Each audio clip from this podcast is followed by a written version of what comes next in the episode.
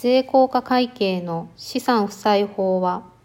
企業会計と法人税法の際を貸借対照表に視点を置いて認識しようとする方法である。貸借対照表に計上されている資産負債の額と法人税法上の資産負債の額との差額を一時債とする。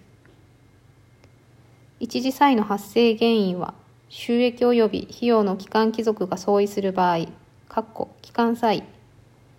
もしくは評価外により生じた評価差額が直接純資産の分に計上される場合である。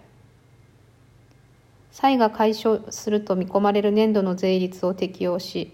税率が変更された場合には、可年度に計上された繰延税金の額を新たな税率で再計算する。